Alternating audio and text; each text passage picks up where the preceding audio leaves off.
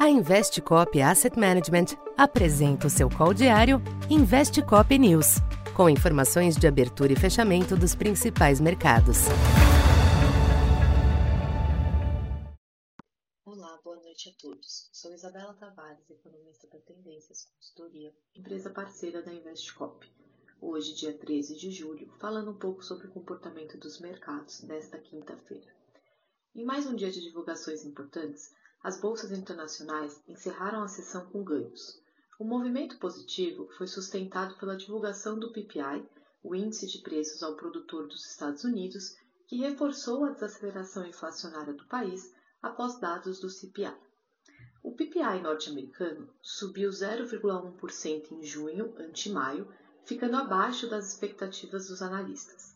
Na variação anual, o índice sofreu forte desaceleração, com leve alta de 0,1% em junho, após alta de 1,1% em maio. Os dados divulgados ampliaram as apostas de que o Fed deve interromper a elevação dos juros após a alta esperada na reunião de julho. Com isso, os rendimentos dos Treasuries caíram nesta quinta-feira e as bolsas tiveram um novo fechamento de alta.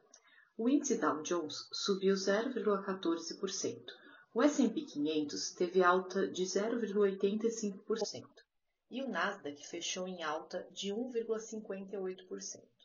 No mercado cambial, o dólar recuou ante outras divisas no decorrer do dia em função dos novos dados de desaceleração da inflação dos Estados Unidos. Entre as commodities, com o dólar menos pressionado e a perspectiva de estímulos à economia chinesa, possibilitaram valorização de cerca de 1,5% nas commodities metálicas e energéticas. Para o petróleo, o tipo Brent alcançou o maior nível desde abril de 2023, indo para 81 dólares e 36 centavos, e fecha o terceiro pregão consecutivo de alta. No mercado doméstico, o desempenho positivo dos ativos internacionais influenciou positivamente nos ativos locais. No âmbito interno, a agenda esvaziada os investidores acompanharam de longe o possível programa do governo no segmento de linha branca. Assim, o Ibovespa conseguiu sustentar crescimento no decorrer do dia e encerrou a sessão subindo 1,36%, ultrapassando os 119 mil pontos. O dólar à vista recuou para R$ 4,79. Bom, por hoje é isso. Uma boa noite e até amanhã. Essa foi mais uma edição Investe Cop News.